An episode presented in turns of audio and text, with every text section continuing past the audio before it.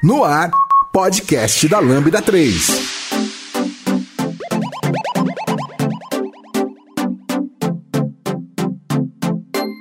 Olá, eu sou o Giovanni Bassi e esse é o podcast da Lambda 3 e hoje vamos falar sobre hacking e segurança. Aqui comigo estão Lucas Teles, Lucas Bertin, Roberta e os dois Lucas estão aqui de novo para causar confusão em vocês enquanto quando a gente fala, e aí, Lucas, o que, que você acha? É, não se esqueçam de dar 5 estrelas no nosso iTunes, que ajuda a colocar o podcast em destaque. E não deixe de comentar esse episódio no post do blog, no Facebook, SoundCloud, também no Twitter. Ou se preferir, mande um e-mail pra gente no podcast lambda3.com.br. E lembrando que agora a gente também está no Spotify, é, já faz umas duas semanas, então se é a sua plataforma preferida, é, ouve a gente lá.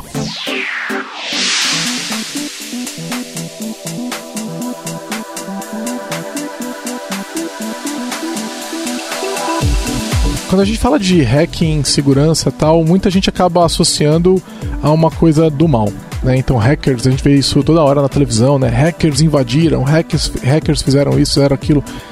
O que, que é hacker? Cara, no, no, final das contas, acho que o termo ele é velho, velho pra caramba. E na verdade ele era direcionado a uma coisa boa. Era para falar que uma determinada pessoa sabia muito de computador, de algum software, de alguma linguagem de programação específica. Então o, o termo foi passando é, a ser usado é, de forma pejorativa e acabou caindo no, no, contexto de que hoje quem é hacker é quem invade os outros, né? Quem rouba informação, quem faz alguma coisa do mal.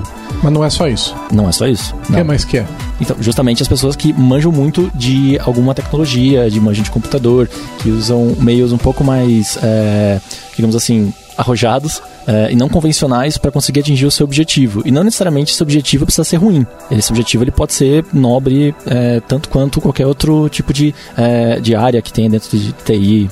Não é, não é à toa que o pessoal chama de hackathon, né? Quando a gente passa a noite codando coisas que não, não necessariamente tem a ver com segurança. A gente está desenvolvendo alguma coisa e o pessoal chama de hackathon. É, o termo, o termo sempre veio questão assim de. A gente fala sobre especialistas de, de informática, né? E, é, então o termo realmente, como o Lucas Bertin falou, então foi é isso aí, né?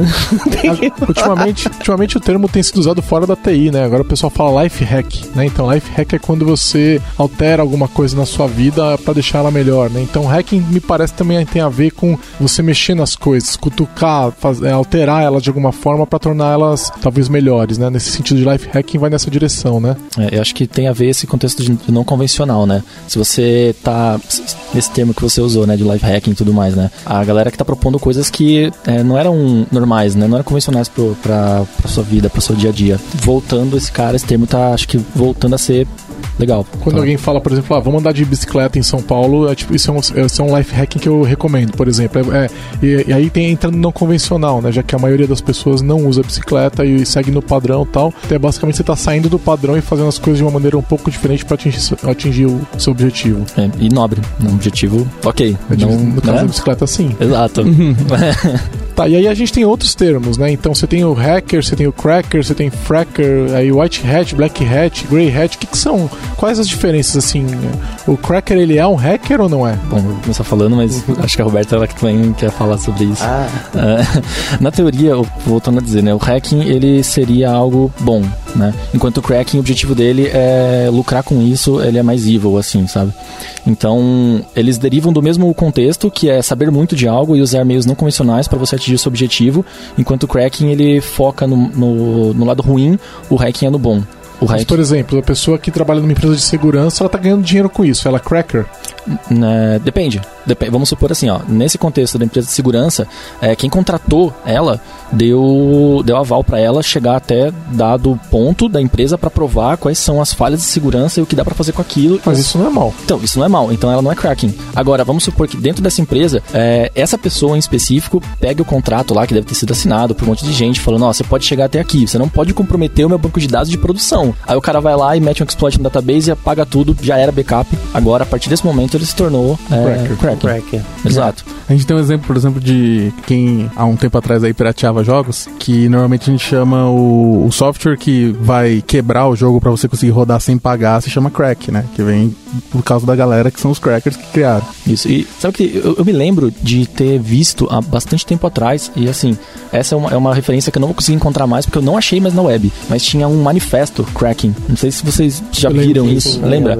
Que ele dizia que nós somos é, bons, moços, bons mocinhos, a gente pega e tira a, a- o software da empresa que tá fechando ele, você não, não, não fez isso sozinho, o conhecimento não é só seu, então você deveria dividir com os outros, tentando aproximar do, do mundo open source e tudo mais, né? É, cara, assim, eu fiquei pensando por vários dias sobre isso pra, pra tentar cair numa, numa associação minha, mas, enfim, ainda é cracking, ainda assim no, no é quebrar, contas, é sempre ruim. tem um objetivo egoísta, né? Eu vou ganhar, eu vou, eu vou atrapalhar alguém e vou ganhar dinheiro com isso, né? Então é diferente de uma pessoa que ela tá trabalhando pra ajudar o outro e ela é paga por isso, né? Então tô empu- empurrando minha empresa pra frente, tô é, produzindo alguma coisa boa pra alguém, tô contribuindo de alguma forma pra sociedade, tô sendo pago por isso. O Cracker é, é uma jogo, jogo de soma zero, né? Ele atrapalha alguém e ganha dinheiro com isso, né? É, é isso mesmo, é isso mesmo. É, então, basicamente, é o que a gente pode falar de algumas empresas de segurança. É, desde o momento que você é pago, e também tem entra a questão que a gente ainda vai falar sobre a ética, né?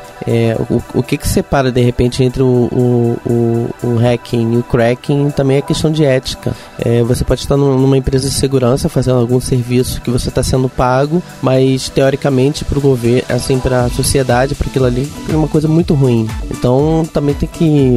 É, é tudo baseado nessa, nessa linha. Então. Eu acho Uma que depende, também depende, de- depende de ponto de vista, né? Então, quando você fala de Robin Hood, que rouba o rico e dá pro pobre, o rico não, não, não acha ele bom. O pobre acha, de né, nessa história, né?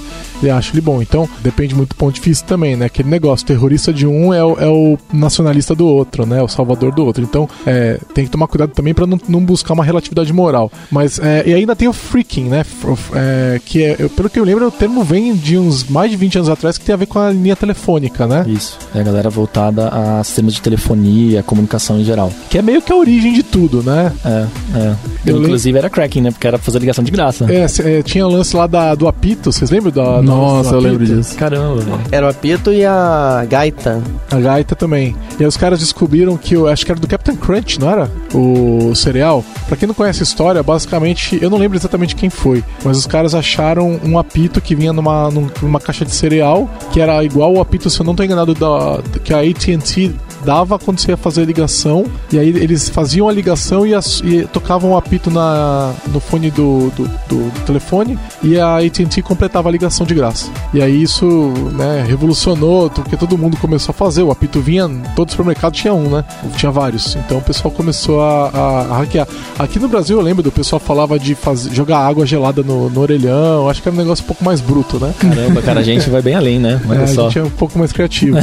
Mas eu lembro também de quando eu tava estudando Freaking que isso entrava também em. em- tinha, tinha coisas bem mais avançadas também, de invasão da companhia telefônica, que os caras faziam através da linha e tudo mais. né? Kevin Mitnick, né? Exatamente, que Ele- não pode tocar em computador, acho que até hoje, Até né? hoje, ele, ele acho que tem umas restrições aí bem legais quanto a encostar.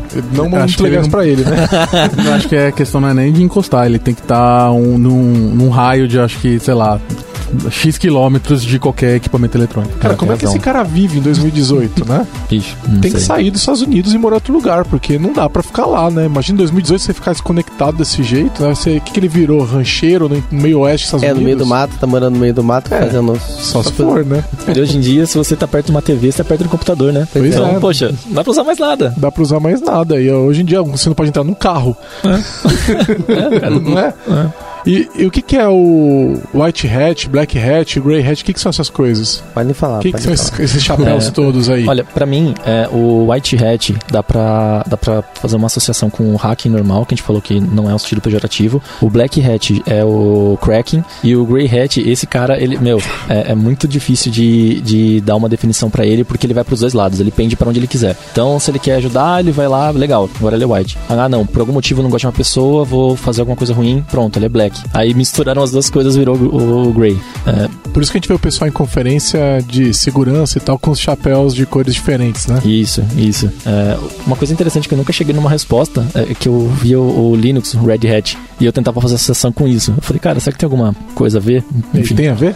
não sei. Não cheguei à conclusão. Eu Porque procurei aquele e não cheguei. chapéuzinho que eles usam é o mesmo chapéuzinho que o pessoal usa nas conferências, né? Exatamente. N- Não estamos dizendo que é, vamos deixar isso É. bem claro. É só que a gente não sabe. Exato. É, é que, e que, que é interessante, é curioso. Não, e, é- e a coisa mais interessante, ainda, ainda mais na, na- nos eventos, é que é, pela internet você vê é, White Hat, Black Hat de uma maneira assim muito. Você não consegue identificar quem, quem é quem, mas você vai lá no evento, a pessoa tá lá se identificando, colocando a cara no mundo. O que é estranho, né? É. Vamos combinar que é estranho?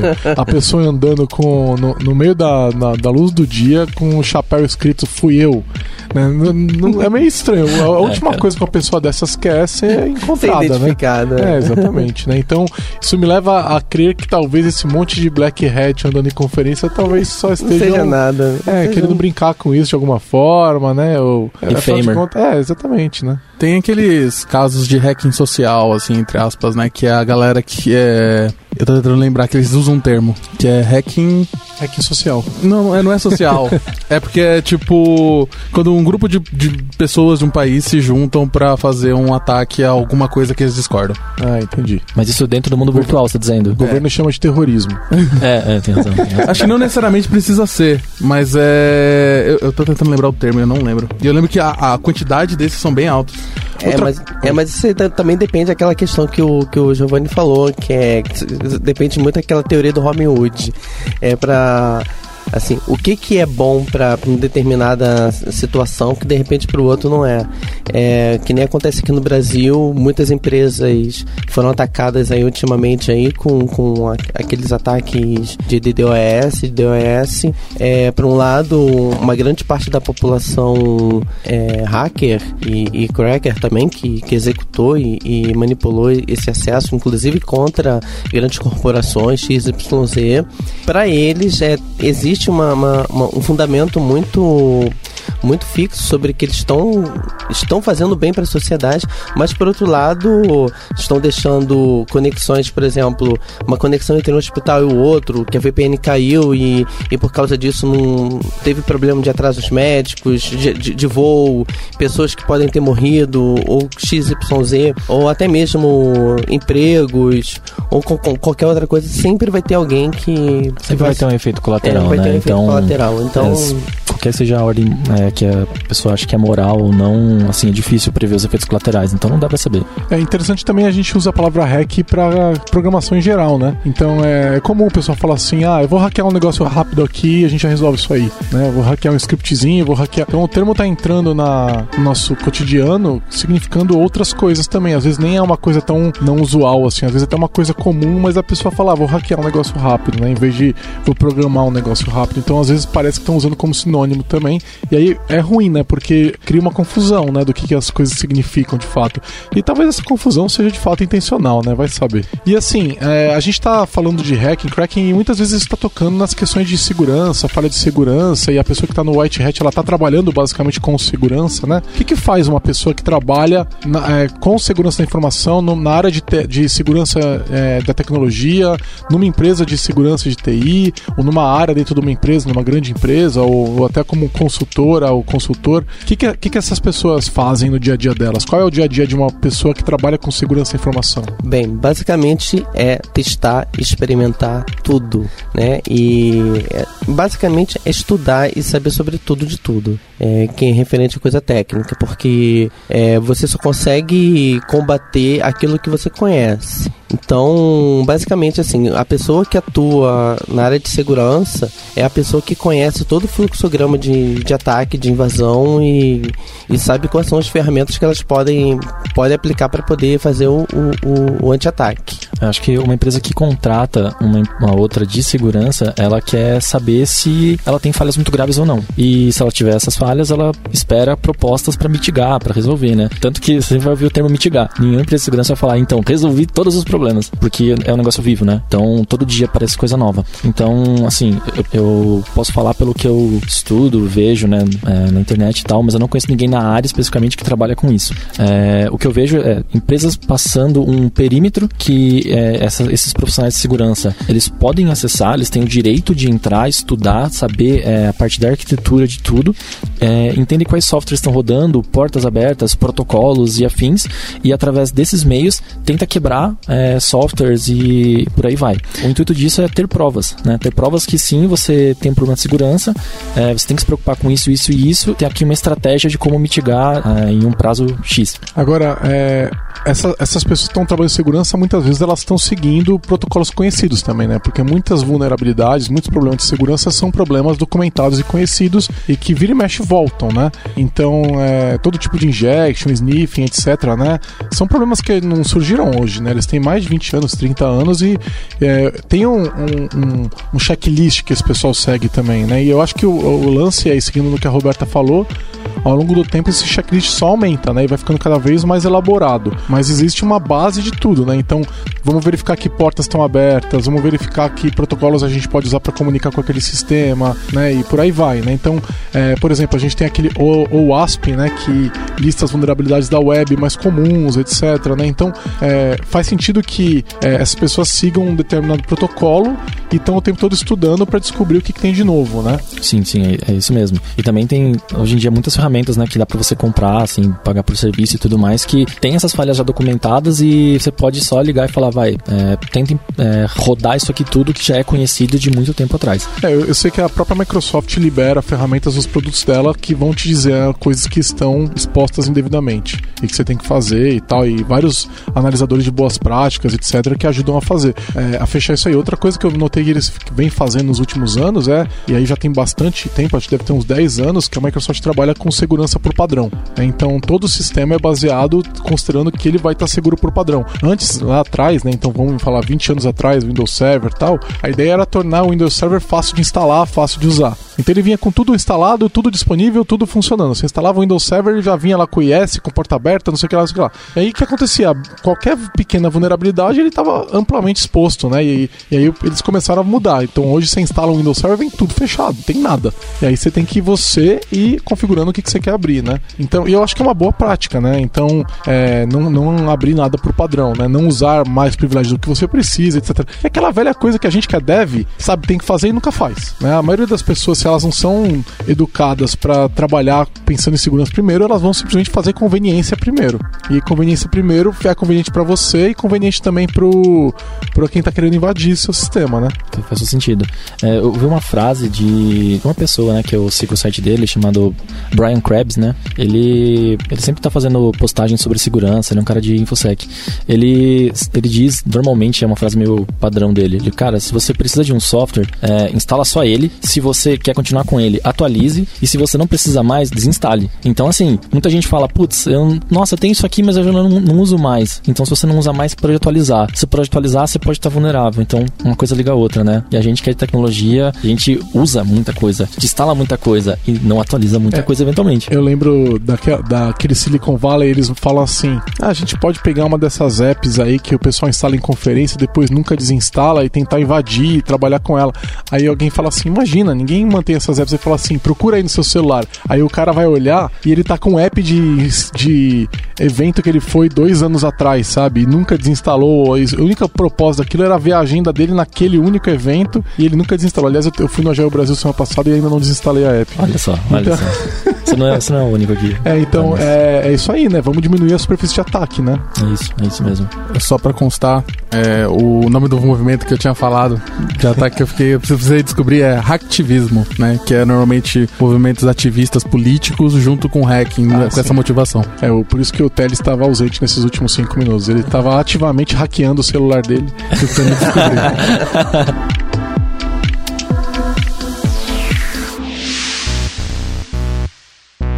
Escreva pra gente podcast@lambda3.com.br. Legal. É, eu já vi relatórios do pessoal que trabalha com segurança da informação, né? Que clientes nossos que demandam um, um pentest, né? Que é um é, teste de penetração, né? Pentest. E vem um relatório com 30 páginas com um monte de problemas, né? Que é, eles encontraram. E é interessante porque eles acabam pecando por excessos, né? Então pegaram lá problemas que a gente tinha desenvolvido na aplicação que eram problemas mesmo, nada muito grave assim, mas pegaram três outras coisas que assim não tinha nada a ver, a gente não tinha nem feito aquilo, não existia aquilo na época. O cara falava, olha, tem que olhar se a versão do Android que a app vai rodar tá certa. Ele falou, mas é, é uma app web. tô, tô, tô, dando um exemplo esdrúxulo assim, mas é, era coisas desse tipo assim, né?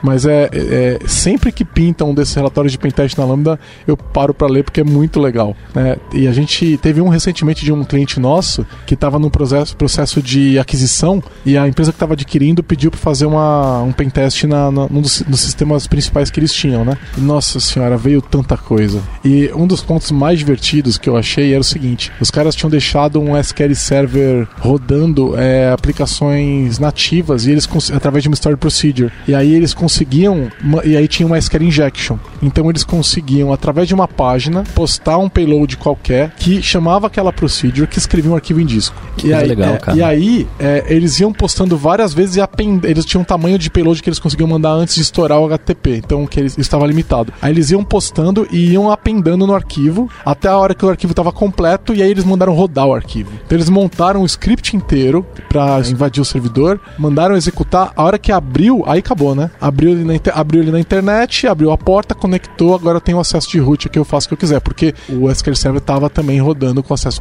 mais privilegiado do que ele precisava. Então, de todas as vulnerabilidades que eu vi na aplicação web, essa foi a mais divertida que eu, que eu vi. Tipo assim, os caras invadiram o SO através de um SQL Server que conseguia rodar uma procedure que, que tinha permissões gigantescas. Assim, cara, quem, esses caras realmente são criativos, meu. Mas o, o que, que é um SQL Injection? Pra quem não tá ouvindo, quem não conhece. O SQL Injection é, é quando você tem um, Imagina que tem o servidor tá recebendo algum post qualquer, então ele tá recebendo informação, servidor web normalmente, né? Tá recebendo informação do navegador. Essa informação normalmente é um campo de input, então imagina o campo de texto que você está digitando. Essa informação chega no servidor web e ela não é tratada corretamente. Então, imagina que ela é concatenada, é uma concatenação de, de texto, e aí é, a pessoa, vamos dizer que ela vai inserir numa tabela de produtos. Então ela tem lá insert into products e tal, e no final, em vez de colocar o, o parâmetros e passar o comando como parâmetros, ela passa com concatenação do texto. E aí o que, que a pessoa que está fazendo isso faz? Ela fecha uma aspas, bota um ponto e vírgula, bota um traço traço, né, para poder ignorar o que vem depois, e aí ela pega e escreve o código que ela quer. Então é, é aliás tem uma tirinha do XKCD muito boa, onde ele chama o filho dele disso.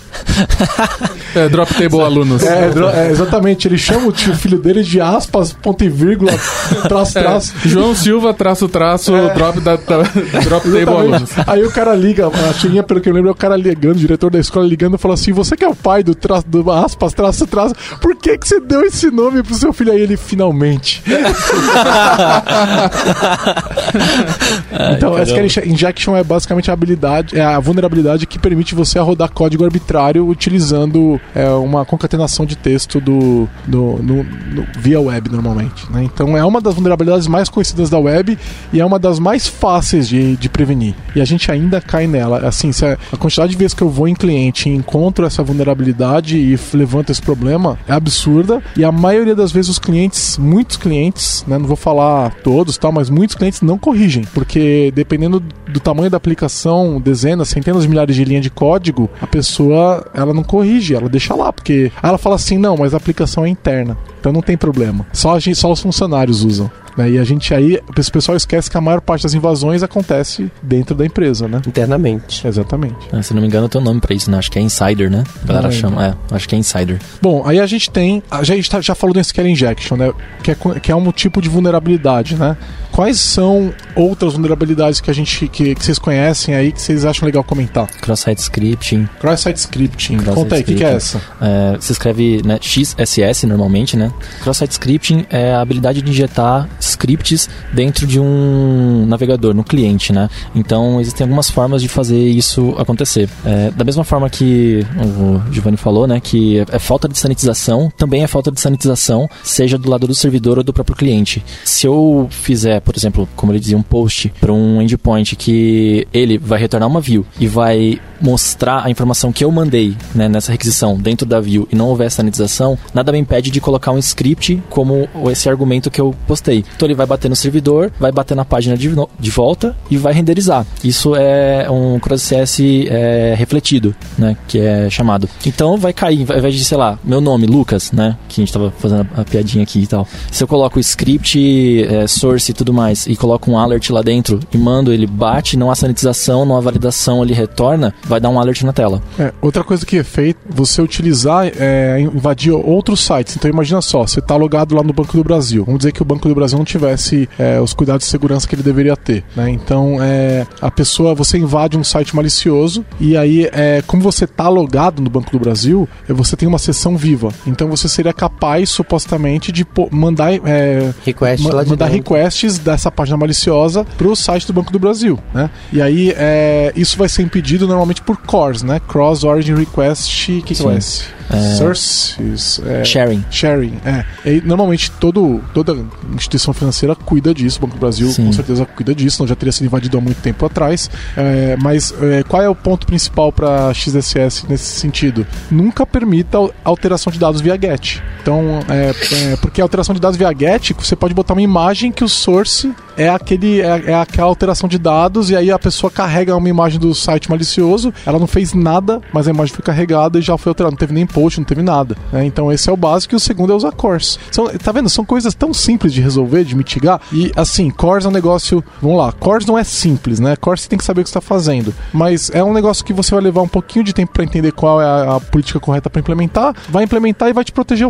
dali para frente. Não tem mais problema. E o pessoal geralmente não faz direito isso aí, cara. É, tem, tem um item que também tem que ser levado em consideração junto com o CORS, que é o CSP, né? É, também, que o CSP tem que ser levado em consideração para restringir, aliás, permitir só aquilo que você espera que rode e nada mais a, a, além disso. Eu, eu, participei de uma, de uma competição de, de hacking faz um bom, um bom tempo aí, né? E assim, eu tô estudando, né? Ainda tô aprendendo e tudo mais. Eu entrei para ver até onde eu conseguia chegar, para desafiar meu conhecimento e saber onde eu tava, porque, né? É difícil conversar com gente que tá nesse mesmo contexto. Eu, eu não consegui chegar muito longe nos desafios, mas tinha um que era especificamente de CrossSS. E você tinha que fazer uns dois CrossSS para conseguir pegar um cookie autenticado, que era justamente de um admin. Então, assim, cara, essas vulnerabilidades, elas estão por aí. Elas estão ainda hoje rodando, apesar de ser velhas pra caramba, né, mais do que andar pra frente, estão aí. Então, assim, se tá entrando numa competição de hacking a, a, atual, né, desse ano aqui, é porque tá rodando, a gente tem que se preocupar com isso. E tem outra que, que vai entrar agora, né, nos próximos eventos, que é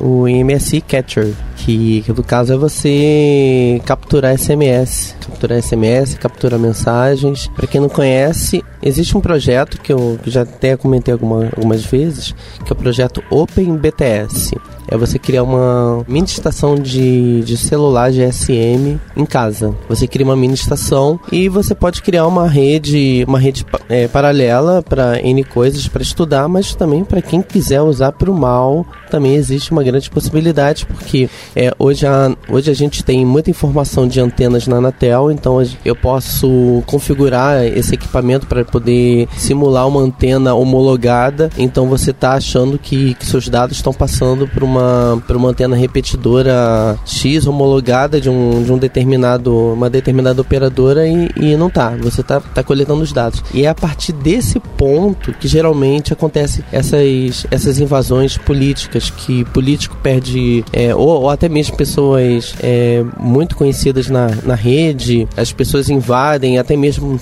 nossa, eu tenho autenticação dois fatores e mesmo assim conseguiram me invadir, é porque intercepta SMS, intercepta e-mail e assim, quando começa a interceptar SMS, o SMS é o ponto de a grande parte que se gera os, os tokens para banco ou para sistemas XYZ, então isso é uma coisa que muita gente já está começando a, a, a, colocar também. Que é uma técnica que eles mostram naquela série Silicon Valley também, isso, que vale é. a pena ver, é mega divertido eles invadindo uma conferência fazendo isso. E o, o, tanto que os bancos estão se afastando disso, né? Hoje você não, eles estão evitando gerar token via SMS, hoje você gera pela app. Exatamente. Evitem two-factor authentication com SMS, né? Tentem usar sempre um aplicativo que vai gerar para você seu token. É que também assim, cara, para você estar tá numa rede falsa, né, é um negócio complicado, né? Mas é, supostamente que você é a target, então político é, muito conhecido, tal, né? Então essa, todo mundo sabe onde, onde é o gabinete dessa pessoa, né? Todo mundo sabe onde ela a casa dela, é, são, então essa pessoa que é target, os caras vão por, procurar ficar perto da casa dela e botar a estação falsa lá do lado mesmo, né?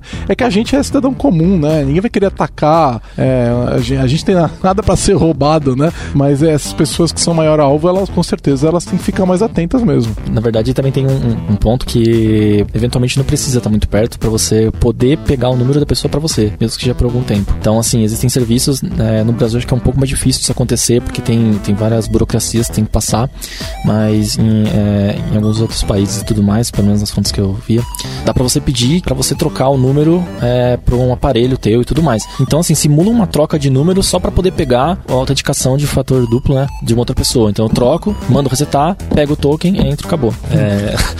Eu ia falar que tem que tomar cuidado porque eu tava vendo umas estatísticas, tem um site que se chama Hackmagedon. Agrega várias estatísticas de quais são os tipos de ataque que estão mais acontecendo e quais são os tipos de, de alvos mais comuns. É, 20,8% dos casos são indivíduos comuns. Você tá basicamente tentando pegar o que, o que aparecer, o pessoal vai, vai, tentar, vai tentar usar contra você. Em segundo lugar, com 15,6% são indústrias de forma geral. Em terceiro lugar tá administração pública, com 14%. E aí o resto se divide de forma quase igual. Depois a gente põe. Esse link aí pro pessoal poder acompanhar essa. É, essa tem várias coisas agregadas do, de 2018, eles atualizam a cada semestre, se eu não me engano. Por exemplo, o tipo de ataque mais comum, é, basicamente, ainda o nosso maior problema ainda são vírus, de forma geral, trojans, esse tipo de coisa. E aí entra também o. Junto com ele vai vir o ransomware, né? Que é o sequestro do dado. Sim. Que hoje, é, por exemplo, se você tá em qualquer grande plataforma de nuvem de dados, você tá protegido, né? Então se você usa o OneDrive ou Dropbox ou alguma dessas outras aí, Google Drive, né? Se você por acaso é invadido, você, em todas essas você consegue reverter, né? Então se você, por exemplo, tem seus dados perdidos, porque o seu Windows foi invadido e está usando o OneDrive, é, basta você ir lá no OneDrive e falar assim, ah, restaura os arquivos e você não perdeu nada, né? Então mesmo que naquele momento os arquivos vão aparecer também no OneDrive como excluído, ele depois basta você restaurar, né? Então não, você não perde nada. Então é uma boa ideia para quem é, também está trabalhando com, tá com medo de ransomware, perder o trabalho da sua vida, assim, manter um, um desses serviços que mantém um sync constante, né? Então OneDrive, Google Drive, Dropbox e também fazer backup, né? Então você consegue comprar um HDzinho de que vai ficar funcionar como network share em qualquer loja de informática. Você coloca ele lá na tua casa, é, bota ele na rede, é, o, o, próprio Windows vai achar ele ali e vai fazer o sync para você. Então você tem o da sua máquina, você tem o, o, o backup de, dele no seu é, HDzinho de casa e você tem ele na nuvem. Ou seja, a chance de você ter um problema é muito pequena, né? Com o ransomware. Mas no caso do OneDrive, ele mantém a versão anterior do arquivo, porque mantém. o ransomware vai, vai criptografar e aí eu já vi um caso que pegou o ransomware e zoou o arquivo que estava também Não, na nuvem. Mantém. Mantém, mantém. por, uh, acho que são 30 dias. Então, mais do que suficiente para você retornar. Certo? Legal. Então, e hoje em dia, quando você abre um arquivo de OneDrive, é bem legal isso aí. Você abre o arquivo do OneDrive com PowerPoint ou, ou todo o Office, né? Você não precisa nem salvar o arquivo, ele salva sozinho. Conforme você vai é, alterando o arquivo, você não precisa mais apertar Ctrl S. Basta terminou de editar, só fecha e ele já está salvo. É, então, é, é, e está versionado. Então, e não é só o OneDrive que faz isso, né? Então, o que eu estou falando é, busquem serviços que fazem esse tipo de coisa, porque é uma grande maneira de você não ficar refém de ter que depois pagar não sei quantos bitcoins aí para recuperar aquele livro que você estava escrevendo há três anos, por exemplo. Se recuperar, né? É, exatamente. E, e, vocês lembram do. A gente tava falando aqui mais cedo do rootkit da, da Sony, né? Ninguém lembrava do rootkit da Sony, acho que eu tô muito velho aqui. É... Foi em que ano? Foi em 2005. É, faz 13 anos, não faz tanto tempo não, assim, não vai. Faz, né? Eu tinha 15 não. anos. Eu era um jovem de 20 e poucos anos ainda naquela época. Em 2005, a Sony lançou um CD, alguns CDs de música, foram alguns poucos CDs, só 22 milhões de cópias. e eh, você colocava ele no computador para ouvir a música e ele instalava no Windows um rootkit. É, e tinha que ser o Windows 32 bits. Né? Até hoje não existe rootkit para Windows 64 bits, né? Não existe. Né? Então essa não é, uma, não é uma vulnerabilidade que o Windows possui mais na versão de 64, né? E eu não sei no ARM como é que funciona, tá? Mas no 64 não dá. O que é um rootkit? É um cara que roda escondido do kernel, né? Ele roda com um privilégio é maior. Então, se você tentar descobrir que ele está rodando, você não consegue. Né? Então, se você passar ferramentas de detecção do software, o processo não aparece que está rodando, é, a memória não aparece como em uso, você não consegue ver que aquele código está rodando na tua máquina, né? E aí a Sony fez isso para poder é, proteger direitos autorais. E era só isso que ele fazia, só que ao mesmo tempo ele criava outras vulnerabilidades que podiam permitir invasão por outros malwares e basicamente é uma invasão da sua máquina sem te pedir para fazer isso, né? Então elas não falavam, posso instalar um negócio que vai dominar a sua máquina, eles não falavam isso, né? E eles estavam usando código copyleft sem dar atribu atribuição, ou seja, eles também quebraram algumas, algumas patentes, patentes não, licenças, né? E aí que aconteceu? Naquela época, em 2005, o Mark Ruzinovich, que trabalhava para o Internals, que foi depois comprada pela Microsoft, né? E aí o Internals ia, é, que produzia as ferramentas do Sys Internals, que existem até hoje. É, no, se você for para sysinternals.com, você, você cai no site da Microsoft. É, o Mark Ruzinovich, ele descobriu isso daí, publicou no blog dele, deu mó away, a Sony tomou processo de todo quanto é que é lado e teve que pagar indenização e tudo mais. Mas e depois disso, o Ruzinovich, não sei se foi logo depois ou antes, é, ele lançou uma ferramenta chamada Rootkit Revealer, que você conseguia rodar e ela mostrava se você tinha um rootkit é, rodando na sua máquina. E essa versão do rootkit, o rootkit Revealer só tem para 32 bits, porque não tem rootkit para 64. Isso porque o Windows consegue fazer sua própria sanitização. Se você tentar alterar um arquivo do Windows, é, a assinatura eletrônica impede o Windows de rodar. Então você não consegue ter um rootkit no Windows 64. Na época bombou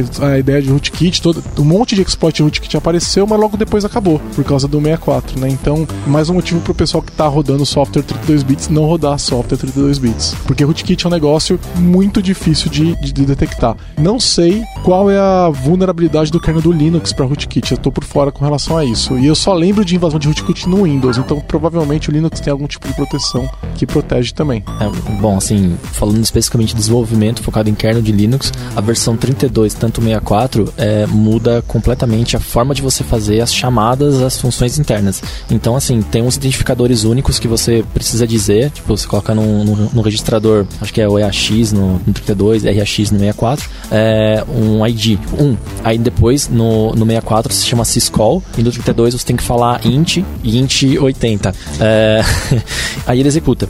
Só que assim, esses IDs mudam, muda tudo. Muda a forma de você chamar, muda a forma de você tirar a informação, colocar a informação. Talvez ainda assim né, seja pouco portável. Se tivesse, seria pouco portável.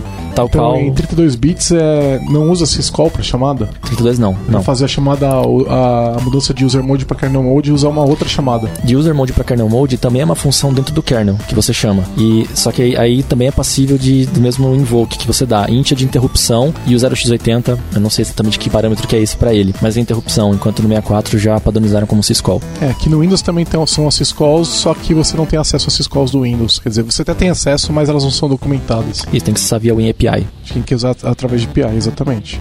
Tá, então a gente não tem muita noção de como é que funciona não. é, rootkit no Linux. Então se alguém tiver alguma observação, comenta lá no blog pra gente conversar sobre isso, que deve ser um assunto mega interessante. Outro ponto interessante é sniffing, né? De rede. E esse é um mega, mega comum, né? Sim, com certeza. Então, uhum. quem quer falar que é o sniffing aí pro pessoal é, ficar. Eu, eu, eu, imagino que a essa altura o pessoal já tá todo mundo meio arrancando os cabelos, falando, não vou mais sair de casa, vou desconectar da internet, nunca mais. Então vamos deixar eles agora mais preocupados. Bem, pra, pra ser assim, bem, bem básica do que o sniffing, é você monitorar os pacotes de, de, de entrada e saída da sua rede. Você simplesmente você abre uma aplicação que analisa pacote e através de, de alguns aplicativos você consegue é, descriptografar, quer dizer, remontar muito, muitos dados. É por isso que a gente fala mesmo tem que usar, trafegar dados através de protocolos SSL, é, de preferência se for, for dados que você, dados sensíveis, você usar chaves de criptografia ou PG, PGP no e-mail, coisas desse, desse gênero. Porque, Tomar cuidado com é, rede pública, né? É, é. Então, explicar para o pessoal que não sabe, né? Quando você está acessando um site HTTP sem o Szinho, quando tem o Szinho vai ter o cadeadinho verdinho ali, tá? Isso quer dizer que tudo que você digita vai trafegar em texto livre. Livre, isso. E qualquer pessoa que esteja no meio do caminho consegue ler esse texto. Então, por exemplo, se você está num aeroporto e se conecta numa internet de aeroporto, né? Então você está, por exemplo, em Chicago e vê lá Chicago Free Wi-Fi e ele e acessa um site qualquer via HTTP, todo mundo está lendo tudo que está trafegando. Sim. E aí, detalhe que o Chicago Free Wi-Fi pode ser simplesmente o nome do celular da pessoa que está sentada do seu lado. E ele pode estar escaneando justamente a sua máquina naquele momento para saber o que você tem rodando e você mesmo não sabe. Ah, porque você abriu uma conexão com Exato. aquela máquina, né? Então Exato. ela tem acesso à sua máquina. É, é interessante ver uma imagem. É uma é imagem uma que outra tá- vulnerabilidade. É uma imagem muito bonita que eu acho no que tem na internet. É, mostra assim um, um- um cara todo bonitinho no café, assim, de terno e gravata, e do computador dele sai vários tentáculos, assim, que tá conectado em cada, cada pessoa, assim. Então é, é, é uma coisa muito interessante. Tá todo mundo lá no café, acessando a internet, tá lá no. é, você senta lá no, no, no restaurante usa o Wi-Fi do restaurante e você não tem ideia. Tem alguém lá com computador, alguma coisa, até mesmo o celular, porque agora a tela dos celulares estão, estão enormes, gigantes. E a pessoa tá lá monitorando, vendo tudo que você tá fazendo, coletando, ou inicialmente o sniffer, né? Tá, tá capturando todos os dados, tá trafegando pela rede para depois serem auditados ou serem, serem craqueados. E é exatamente o que a NSA faz com os dados de todo mundo, né? Então, supostamente, as informações que a gente tem hoje é de que eles estão armazenando todo o tráfego. Ou seja, futuramente eles até poderiam quebrar esse tráfego, né? E dizem que tem como supercomputadores que já estão quebrando quando eles precisam, né? Mesmo o tráfego ATPS. Então, você poderia, com um supercomputador, quebrar essa criptografia e acessar. E Isso vai ficar meio ridículo quando a gente vai começando a falar de computação quântica, porque aí vai quebrar muito rápido mesmo e já estamos discutindo criptografia pós-quântica, né? Acho que já tá definido. Já tá definido, A partir do momento que algoritmos, funcionar, já vai rolar. Já tem algoritmos que trabalham com isso, né? Mas aí já entra no meio numa loucura, não vamos entrar muito nisso, Um dia mas. teremos um podcast sobre É, isso. um dia teremos. A gente tá estudando, né? Um dia ele vai vir. Black é, Mirror. A gente só, a gente só, se alguém que tá ouvindo aí é, uma, é bom de matemática e estatística, fala com a gente, porque a gente precisa de umas ajudas aqui, a gente troca informações, porque, nossa senhora, computação quântica vai estatística e matemática.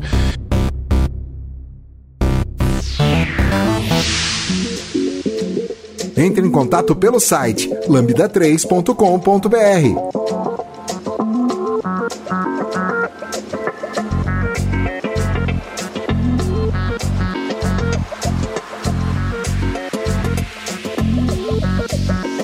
O meu celular é Samsung, né? É, atualmente, quando eu conecto numa rede Wi-Fi, ele fala assim: olha, você está numa Wi-Fi pública. Você quer ativar a proteção gratuita de redes Wi-Fi? Aí eu falei assim: fui olhar o que, que é. Falei, me fale mais sobre isso. E é basicamente uma VPN. Eles abrem uma VPN, né? Então, se você comprar uma VPN, ou se usar essa funcionalidade da Samsung, que eles vão te cobrar uns valores por mês aí, basicamente toda vez que você conecta com o celular, ele já sobe a VPN e aí acabou o problema, né? Porque daí tá, tá tunelado por um, por um lugar seguro e não tem como acessar. Só que aí eu descobri recentemente, o Windows, não deve ser só o Windows, né? Eu acho que o Linux e o Mac devem fazer a mesma coisa. Se você conecta via VPN, via IP4, é, e não tá com uma VPN no IP6, se você acessa um site malicioso qualquer via IP6, ele ainda sabe quem você é, ele sabe sua origem e ele ainda pode estar sendo snifado. Então a, a sua VPN depende de qual protocolo está ativo nela. Então existe uma chave no Windows que você habili- des- desabilita o IP6, IPv6 quando você conecta numa VPN. E aí as conexões de IPv6 falham isso só funciona em IPv4, porque você basicamente está indicando para o Windows o seguinte: eu quero uma conexão segura, não, não habilita, e eu só tenho IPv4, aí ele desabilita o IPv6. Certo. Mas a gente tá falando de uma VPN, é, VPNs públicas e Não, VPN, confiáveis. VPN, paga, né? Paga, né? Não, Paga. pública não, vai falar o contrário. Então você tá me falando que quando o WhatsApp cai lá e o pessoal resolve conectar todo mundo numa VPN pública pra, pra voltar a acessar, não é uma boa ideia. É basicamente o Wi-Fi do aeroporto. Só que É, mas- talvez pior. É. É, mas aí a gente já tá pulando já o, o, o item. A gente já tá começando a falar do. Sim, mas é exatamente isso. Então, não se, se existe uma VPN gratuita, não use. É. E, bom, eu, eu sou um pouco mais drástico nesse negócio. Eu, eu tendo a não usar nada que é Wi-Fi público, porque eu não sei o que tá lá, não sei onde eu tô acessando. eu não- enfim, eu duvido até do ISP, quanto mais desse Wi-Fi. Então, ISP é o provedor de internet. isso. É, então assim, é, quem quiser acessar a internet de uma maneira um pouco mais segura, um pouco mais segura, eu recomendo usar a rede de celular do, do próprio aparelho mesmo, porque ainda é um pouco mais segura. Que é uma conexão direta entre, teoricamente, entre o seu celular e a operadora. É, eu, eu pago uma VPN é, chamada VPN Tunnel e eu fiz uma pesquisa antes, é, não tô ganhando nada para falar, né? Eu basicamente fiz uma pesquisa porque quando você conecta uma VPN, seu, seu, todo o seu, todo seu tráfego tá passando pelo nó de rede daquela máquina, ela pode estar tá logando tudo se ela quiser, né? E aí eu descobri, essa VPN Tunnel, ela tem saída em vários países, ela tem garantia de não armazenamento de dados. Também, então, bem parecido com o Tor. Então. É, é, mas é mais ou menos, só que o ponto de saída é, é fixo, né? É legal quando você for escolher uma VPN você procurar, porque existem algumas leis europeias e dos Estados Unidos que obrigam o provedor de VPN a manter, guardar informações e mandar informações para a NSA ou outro órgão institucional, etc. E aí você tem é, algumas VPNs que estão, algumas empresas que estão é, com base em outros países e elas não estão sujeitas a essas leis. E aí você pode ter uma saída para um outro país, por exemplo, que vai garantir a tua anonimidade do teu tráfego, que não está sendo coletado nada e tal. E às vezes é, você vai sair para São Paulo mesmo e o único objetivo é você ter uma, uma saída segura. Outra coisa que você pode fazer é instalar um servidor de OpenVPN na tua casa. Né? Então, o OpenVPN é um software livre que você instala na, num Raspberry Pi ou num computador qualquer que tem que ficar ligado o tempo todo, né? E aí você pega teu celular, você conectou no Wi-Fi público, você roteia ele pela tua casa, por exemplo, e tá tudo bem, porque você sabe que o ponto é seguro. Né? E aí você tá. Aí você não precisa pagar essa VPN. O problema é que se você botar isso no Raspberry Pi, a conexão vai ficar lenta pra caramba, porque ela, ele não tem processamento suficiente para encaminhar esse tráfego todo. Tem, tem uma coisa que a gente não falou, que é a questão do Zero Day. Tudo é Zero Day, cara. Né? O que, que é o Zero Day? Cara, Zero Day é. Vamos supor que eu descubro uma, uma falha, uma vulnerabilidade, qualquer que seja ela, ainda não tem patch para isso. Isso é um Zero Day. Se eu tô usando ou não, é outra história. É, não foi o que eu li. É. Eu, achava que era isso, mas me falaram e aí eu procurei na Wikipedia e falava assim: tem que estar sendo explorado. Se Cara, não foi explorado, não é um zero day. Mas concorda comigo que para constatação de um zero day ele tem que ter sido usado? Sim, é. Não, né? não necessariamente. Pode ser aquelas, aquele proje Project Zero lá do, do Google lá, uhum. quando eles anunciam uma vulnerabilidade. Sim, sim. Se eles falam assim, ó, essa aqui é a vulnerabilidade, mas não sabemos de ninguém estar explorando. Não é um zero day. É, pra mim era outra coisa. pra mim, quando, quando eu tava vendo sobre, né, estudando sobre exploiting e tudo mais, é justamente o zero day é porque ainda não há patch. Então, se alguém tá divulgando, utilizando isso, não há segurança, né? O mundo não tá preparado para isso, então tá todo mundo que usa aquele software ou serviço tá vulnerável. E se não tem exploit, vai ter logo logo, né? Vai ter logo porque logo. Foi anunciado, já era. Exato. É, vira e mexe aparece exploit sobre coisas de Windows, SQL Server, etc, de um ano atrás e tem gente caindo. Toda hora aparece, coisa que tá resolvida há um ano e tem gente caindo. Voltamos ao item da atualização, né? Exatamente, que é a base de tudo, né? Exato. Tinha, tinha um, um site que eu eventualmente acessava para entender um pouco mais. Tinha um que chamava é, Lit Injector. Uh, ele não existe mais, ele caiu, mas era um site para comprar e vender exploit zero day. Então, assim, quando eu entrei descobri aquilo, eu falei: caraca, vou sair daqui, né? Eu, eu não confio nesse negócio nem ferrando, né? mas eu achei, assim, é, esquisito ao mesmo tempo interessante a proposta, né? Porque, cara, quem que vende isso? Quem que compra isso, né? Na internet desse jeito. Então, é, assim, por acho que motivos justos ele caiu, né? Mas na teoria a galera lá dentro comprava e vendia Zero Day. E eu achei que o nome do projeto do Google é Google Project Zero, que eles ficam anunciando Zero Day, se o pessoal não, não corrige, eles, eles liberam, o que eu não acho muito legal da parte deles. Tem um, um site chamado exploit-db.com. Bom, um pouco de história, né?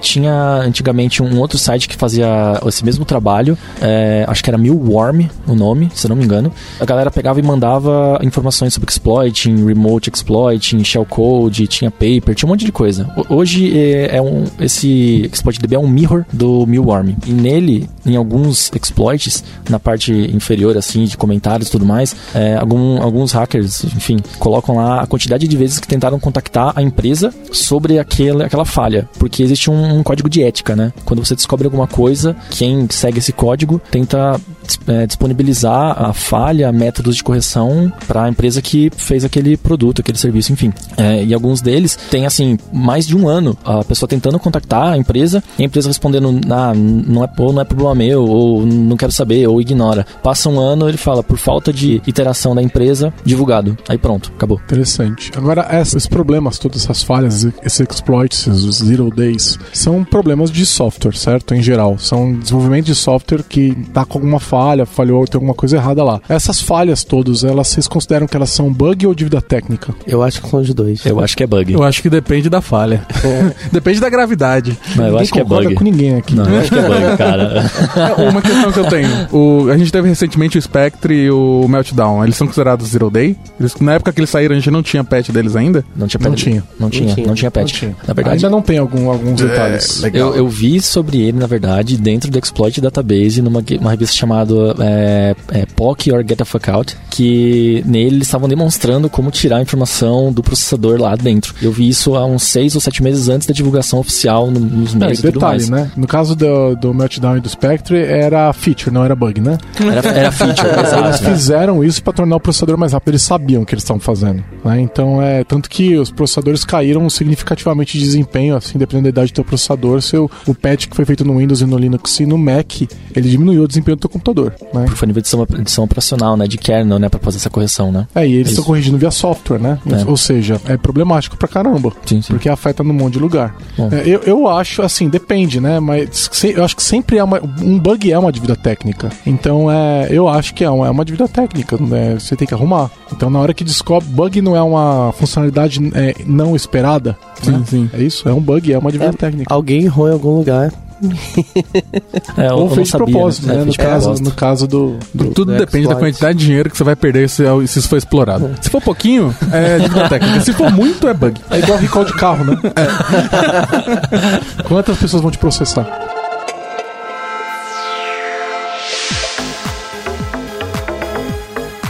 Já deu as 5 estrelas no iTunes pro podcast da Lambda 3? Vai lá.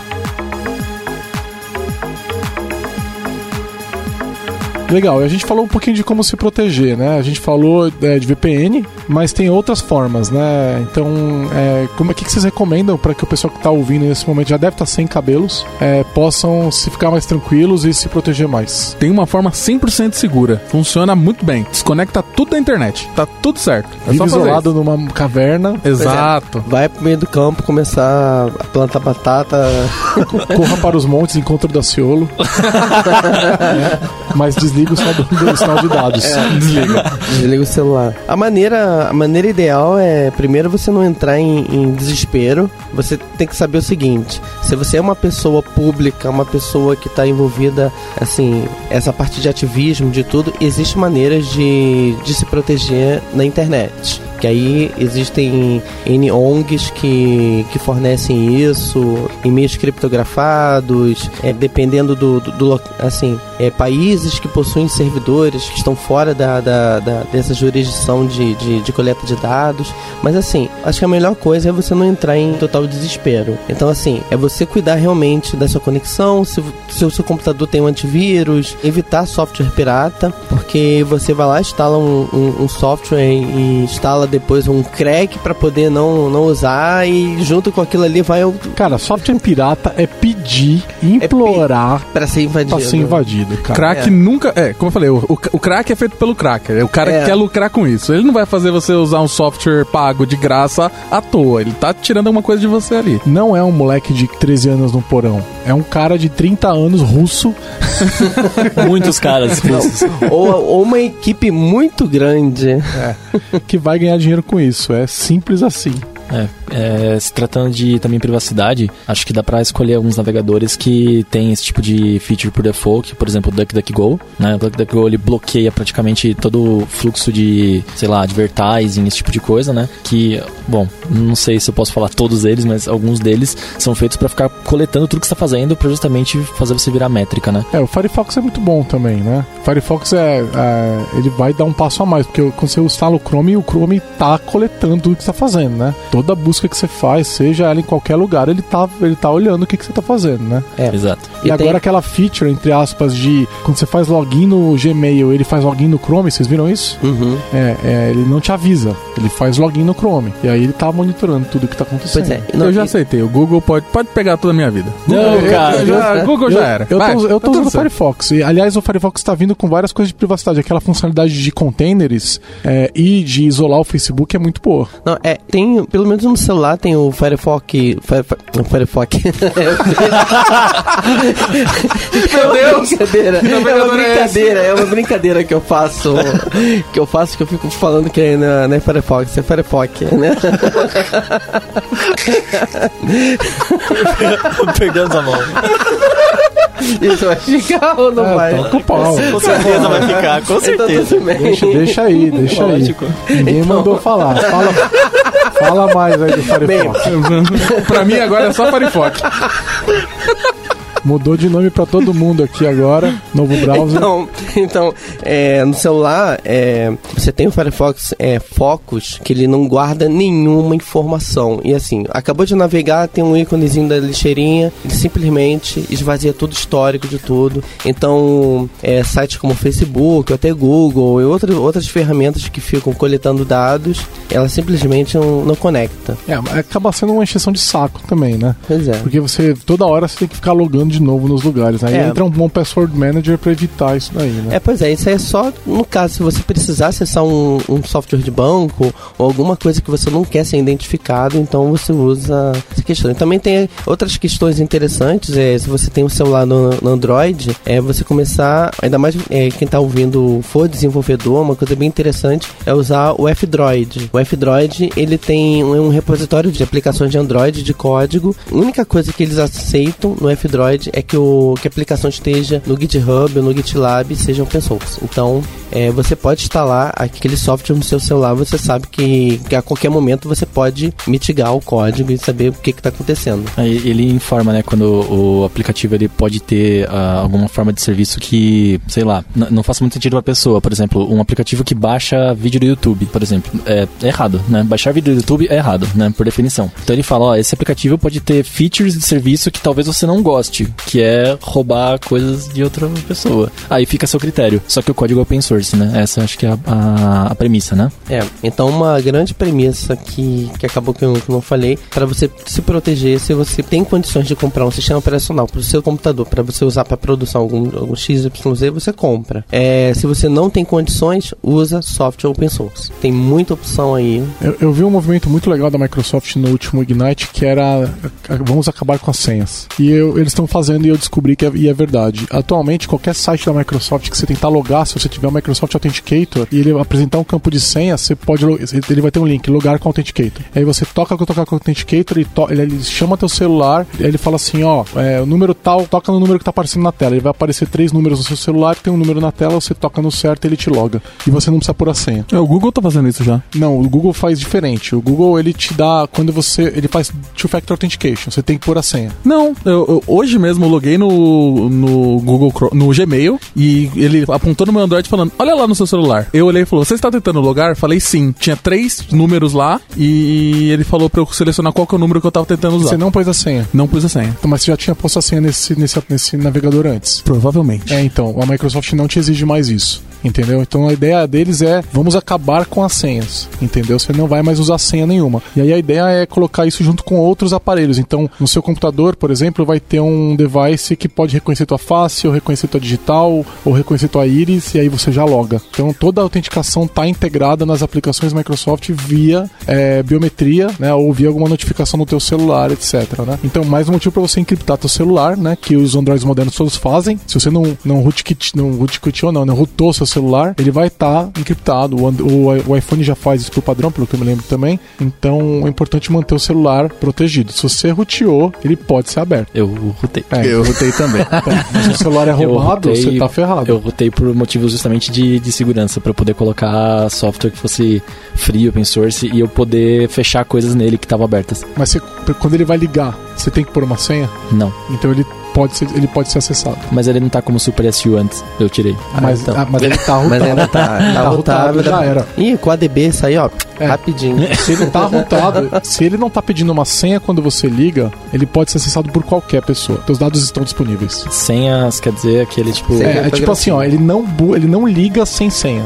Não, ele não liga sem senha. A hora que você liga o aparelho, ele pede uma senha para iniciar. Ah, de boot. É. Ah, entendi. Se ele não tá pedindo isso, ele pode ser acessado por qualquer pessoa. Ah, entendi. Então, o meu, o meu tá criptografado no disco. É isso aí. Então, quando você habilita isso é, e alguém tentar acessar teu celular, ela não consegue. Essa pessoa não consegue, entendeu? E aí é, não pode estar rootado. Agora, você pode rootar? Pode, mas aí você vai ter que implementar alguma questão de segurança desse tipo, entendeu? E deve ter. É, né? Tem, tem vários gerenciadores de boot que, que já tem, já tem isso nativo.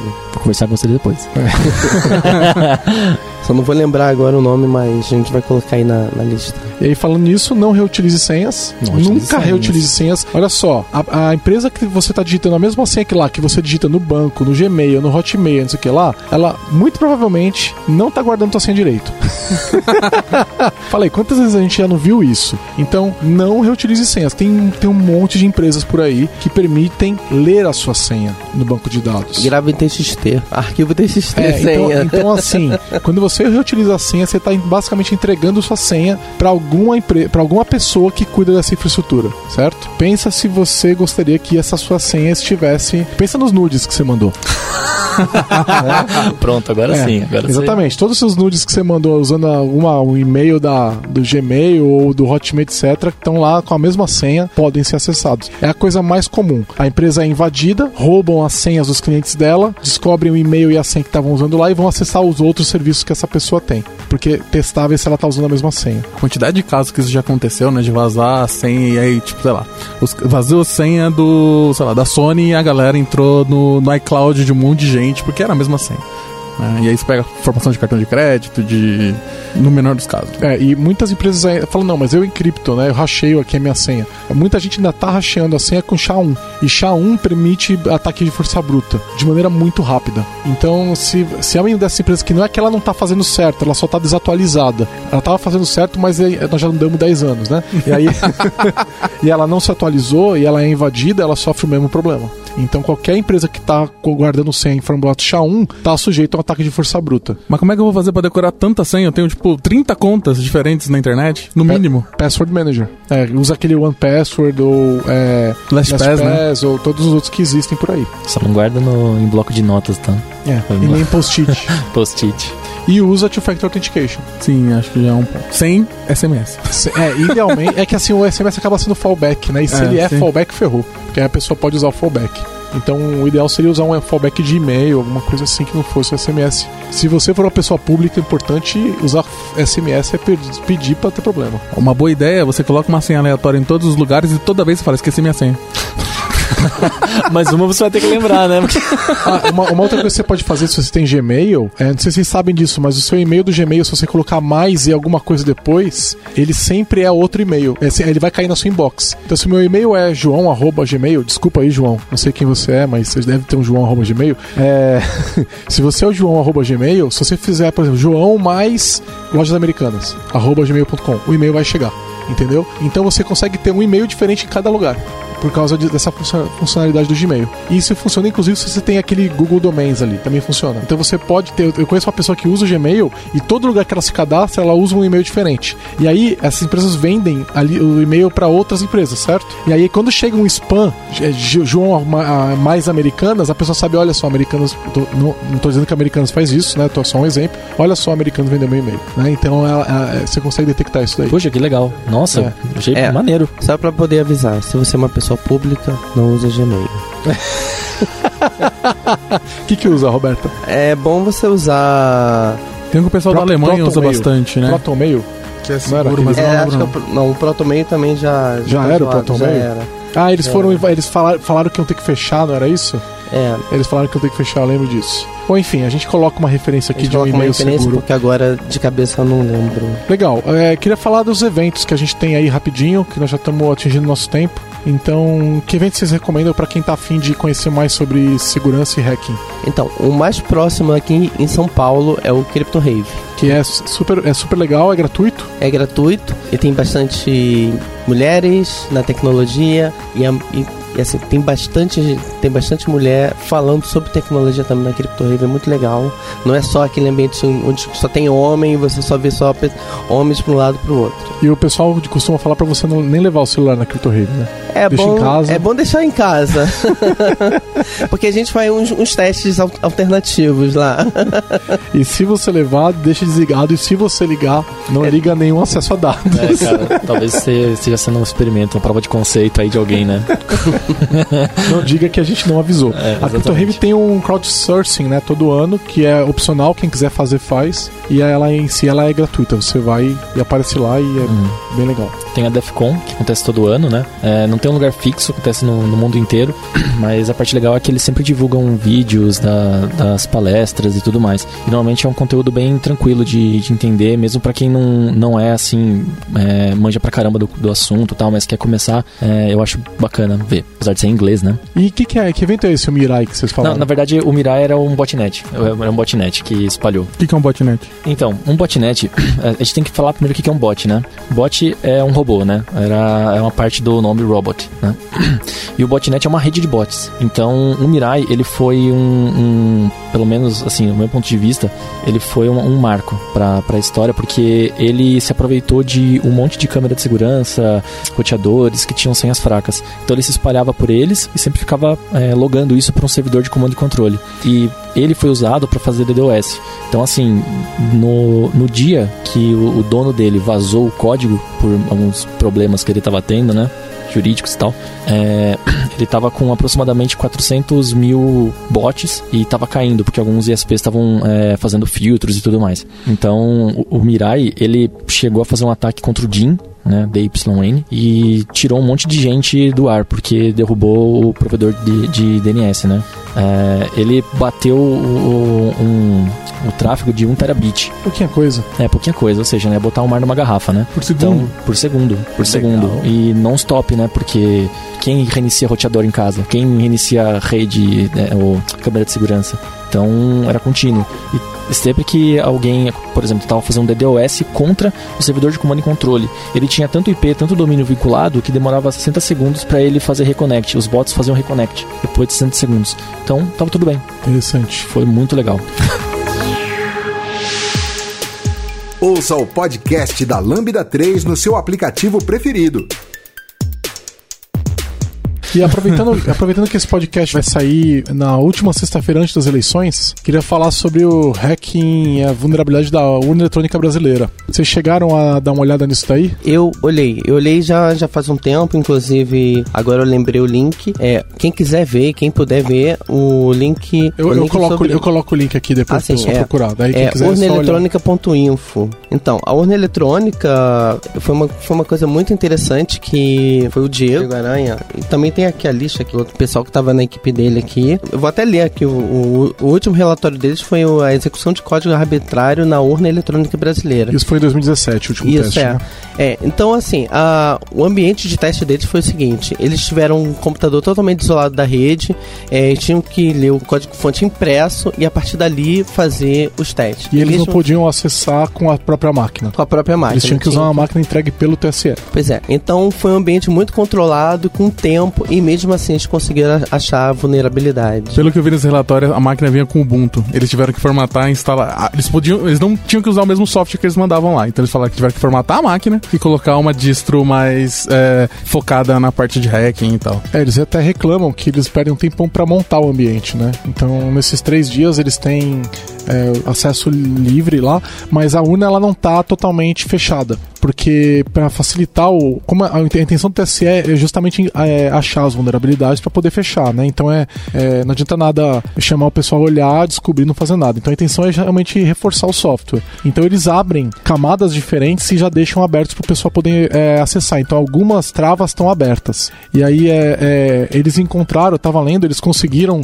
carregar ela numa máquina virtual, o software da urna, que é, ele não deveria permitir. E de fato ele não permitiu, o software não carregava, o, o SO não bootava. Mas no processo de boot, as chaves de criptografia do SO iam parar na memória. Então ela- ele carregava, crashava e o pessoal pausava a máquina e foi lá e analisava a memória e conseguiram achar as chaves. Isso foi em 2017. De lá pra cá, eles fizeram uma- um update onde é, existe uma conversa entre a BIOS e o, e o kernel do Linux e ele não boot, as chaves não sobem se ele estiver fora do ambiente certo. Então não adianta mais tentar carregar numa máquina virtual, você, ele ainda ele vai crashar como ele crashava antes, mas sem carregar as chaves.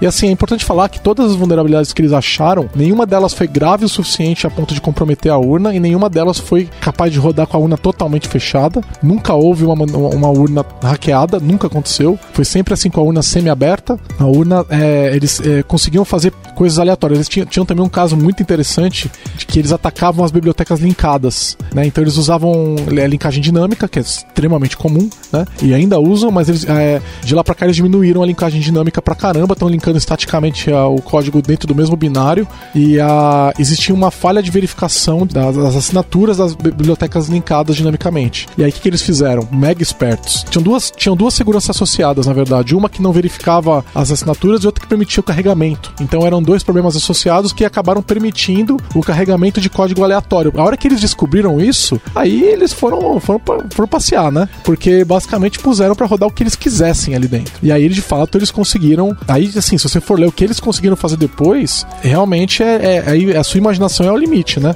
Não. Porque a hora que você conseguiu executar, executar código arbitrário, já era. Certo. Né? É, a gente não teve nenhum caso que chega a comprometer o, a eleição ou a urna em si, mas eu lembro que teve um caso anterior em que a, toda vez que você faz um voto na urna, ela embaralha os votos, né? Sim. Eles estavam usando um seed, uma forma de embaralha, embaralhamento que era, que era previsível. Ah, então, isso também. Se em algum momento, por exemplo, se alguém tivesse acesso à urna e acesso ao horário que alguém fez uma votação, ele conseguiria descobrir, por exemplo, uma pessoa importante, o um ministro ou Cara, alguém, quem, quem ele votou. Teve outra que foi pior, cara. Eles conseguiam descobrir o voto da pessoa pelo ruído da tecla. Então, dependendo do apitinho que a urna dava na hora que você digitava, eles sabiam quem estava votando. Não, é, é. único isso? É, era, era, único. Era, era único? Era. era. Caraca. Já tá resolvido, mas foi descoberto. Meu Deus! Não, é, é igual o pitinho do, do telefone lá da TNT, cara. Então também teve outro que também que eles descobriram, que isso também já foi corrigido a nível de hardware, que quando eles montaram a, a o hardware embarcado, havia uns chips ali de comunicação é, RS-232 que dava para você, quer dizer, não era RS-232, mas você fazia uma comunicação por Wi-Fi, como se fosse uma conexão sem fio, era só você estar tá próximo à urna com, com equipamento que dava para você fechar uma, uma comunicação ali, uma RS485 ali para uma conexão sem fio, internamente pelo, pelo hardware, e você conseguia ter acesso, acesso direto como root. É, eu vou, vou, dar minha opinião sobre essa questão da urna, tá? É, o pessoal que é, trabalha é, invadindo a urna e trabalha na urna, é, eles têm razão em reclamar das condições de trabalho, eu concordo com eles com relação a isso, e eles têm muita razão quando eles falam na questão do voto impresso como é, auditoria. E aí eu penso, para quem fala que o voto impresso daria é, volta de cabresto, né? Pra pessoa levar o voto para casa e mostrar, ó, votei nessa pessoa X e não na Y, como você, meu patrão, meu coronel mandou. Ah, não é a proposta que estava sendo feita. A proposta do voto impresso era, depois que você termina teu voto, a máquina imprime o que você votou, aquela, aquele papel ele é mostrado pro eleitor é, de forma isolada, você não consegue pôr a mão, é, você confere que o que você votou tá certo e o papel cai na urna, de maneira que você não tem acesso também. Então, aquilo fica para uma auditoria futura. Você não, você não continua não levando nada para casa e você traz rastreabilidade conferida pelo eleitor entendeu? E aí, no caso, por exemplo, de eu digitar no candidato X e aparecer no papel o candidato Y, imediatamente a pessoa chama a polícia, chama um fiscal dos partidos, que estão em todas as sessões, e a urna é lacrada e a, a, é, é, substituída. Aliás, isso já acontece. Em qualquer evidência de fraude, a urna é lacrada e substituída, né? Eles não deixam se prosseguir, né? Então, isso já, já acontece hoje, tá? Então, já está acontecendo uma série de é, notícias falando que a urna está sendo invadida e tal,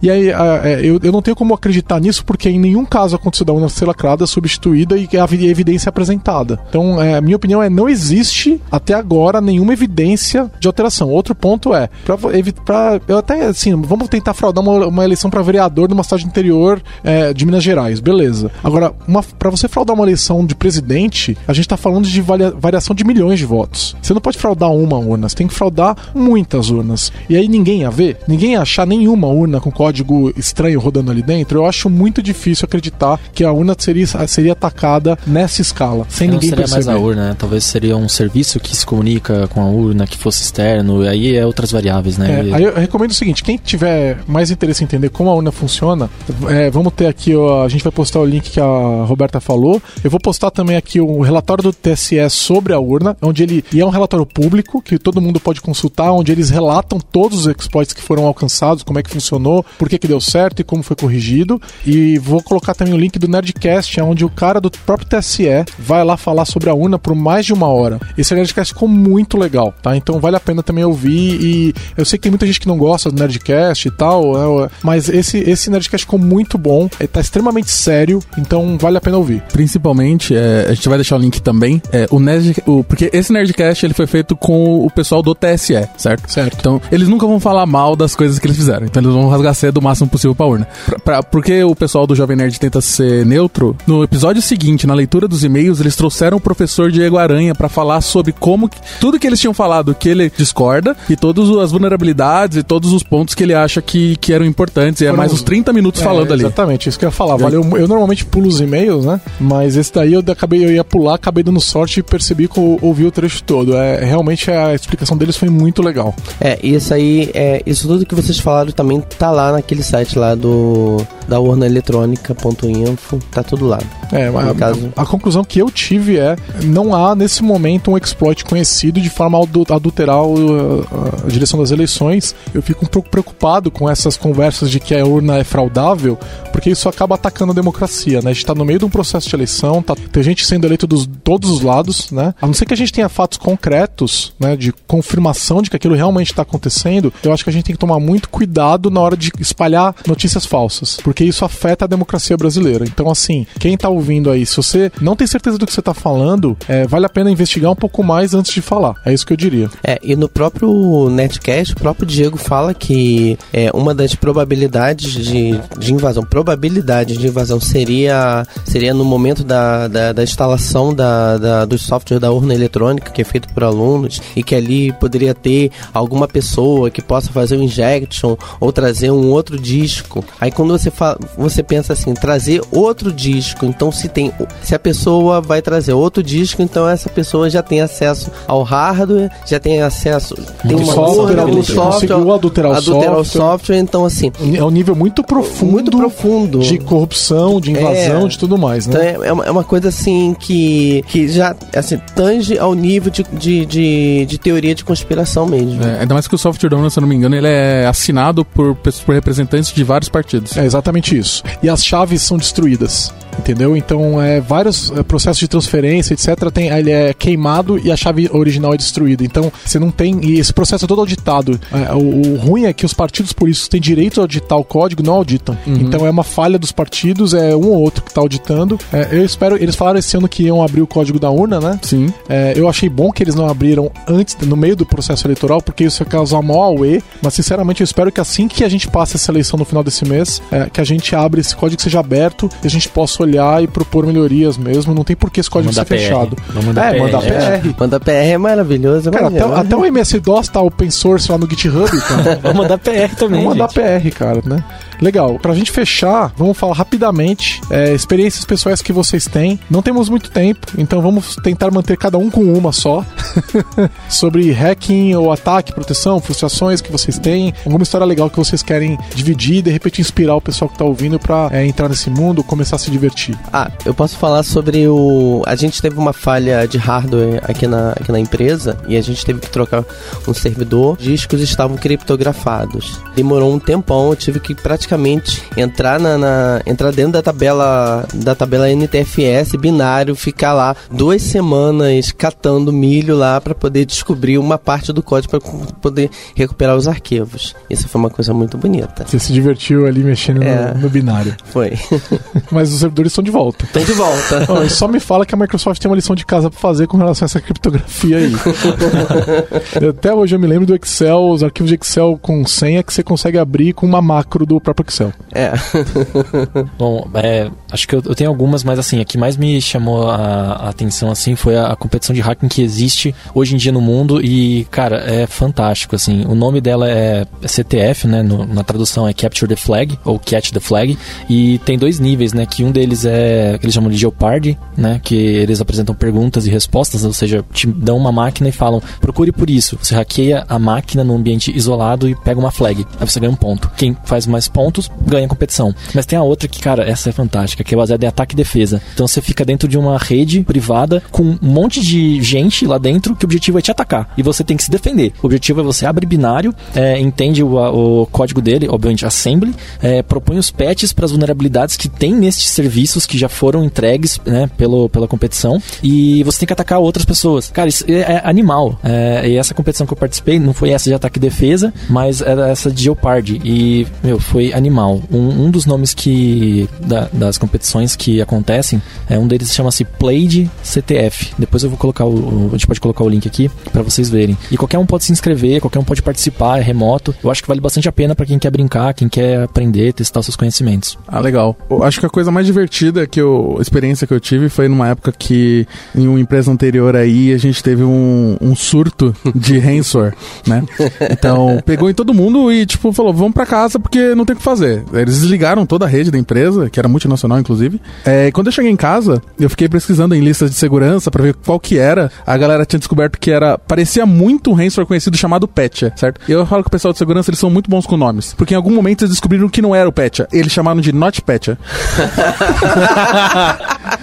é maravilhoso. E aí tinha o source code do Petya e normalmente esses tipo de ransomware eles têm algum tipo de gatilho para você fazer com que eles parem de funcionar. Então, tava tentando a galera tava muito tentando descobrir como fazia ele parar. E aí tinha o source code do outro, ele tava tentando analisar e eu fiquei participando e olhando a lista lá para encontrar. E em algum momento a gente a galera descobriu que era um arquivo, se você deixasse um arquivo analisando a assembly do do ransomware de uma máquina que foi hibernada antes dele conseguir instalar e encriptar as coisas, que se você tivesse um arquivo com nome X lá numa pasta Y, ele parava de funcionar. Mas foi bem legal esse. Eu tenho uma que é bastante simples, que eu, é, é mais uma história, uma anedota pessoal, não é muito uma. Então não teve ataque até hoje que eu saiba, pelo menos. É basicamente alguns anos atrás, eu não vou posicionar isso no tempo para não deixar isso fácil descoberto, mas basicamente um cliente, que eu não vou falar se é da Lambda ou se é de minha vida pré-Lambda, é, teve uma. É, tava com uma. Eles tinham uma biblioteca que fazia a parte de encriptação de string de conexão, .NET. Isso era .NET. E aí eu naquela época já sabia que é, toda a DLL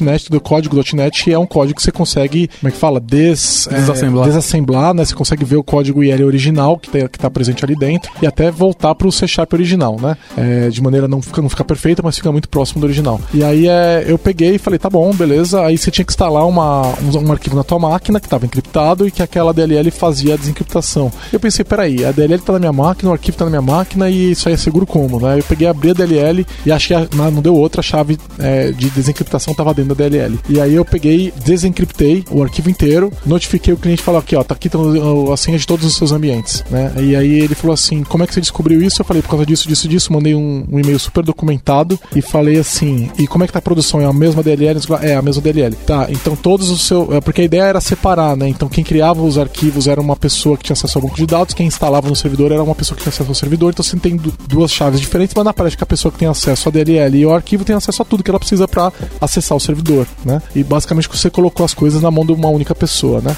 Eu expliquei esse problema para eles e a resposta deles foi assim: nunca mais você fala sobre isso. Poxa! Essa era uma empresa que tinha ações negociadas na Bolsa de Nova York e passava por auditoria de Sarbanes-Oxley todo ano, que é uma auditoria que faz esse tipo de validação de segurança e eles, até hoje que eu saiba, eles nunca descobriram. E essa vulnerabilidade está lá há muitos anos. E eu descobri isso e é uma, é uma vulnerabilidade trivial, trivial, que qualquer pessoa que conheça um pouquinho mais do .NET, qualquer pessoa mais sênior sabe achar isso daí. E tá lá há muitos anos. Não vou falar quantos, porque eu não, vou, não quero posicionar isso no tempo, mas é. E assim, então a recomendação que eu faço é: nunca faça a sua própria criptografia, é, utilize as recomendações que o, as pessoas que são mais inteligentes que a gente fazem, certo? Então, verifica como que o Papa do Python faz criptografia, você recomenda que você guarde chaves e faz como ele fala. Recomenda, verifica como o Papa do Node faz isso, verifica que a Microsoft recomenda e submete a, a seu software a um, pen test cedo, que quanto mais tarde você deixa, mais difícil vai ser de arrumar. Muda a senha padrão do WordPress, por favor. Nossa, não. Se você soubesse a quantidade absurda de WordPress. Aquele hash lá que vem no arquivo de configuração original, né? É. É, não. tem coisa pior, tem WordPress que nem é, passou pela parte da instalação ainda. Ele fica lá, coloca esses dados aqui, tá, tá aberto. Não vamos falar sobre WordPress, vamos para. É, vamos, beleza. Vamos, não, vamos assunto. Beleza, valeu, galera. Valeu! Valeu, gente. Valeu. Você ouviu mais um episódio do podcast da Lambda 3. Indique para seus amigos esse podcast. Temos também um feed só com assuntos diversos e outro que mistura assuntos diversos e tecnologia. Toda sexta-feira, sempre com o pessoal animado da Lambda 3. Se você tem um podcast e quer gravar num estúdio legal, nosso espaço está aberto para você. É um estúdio isolado acusticamente, com uma mesa de gravação e microfones profissionais para até cinco pessoas. Tudo de graça. A ideia é estimular o podcast no Brasil. Pode ser sobre qualquer assunto. Fale com a gente pelo e-mail podcast@lambda3.com.br.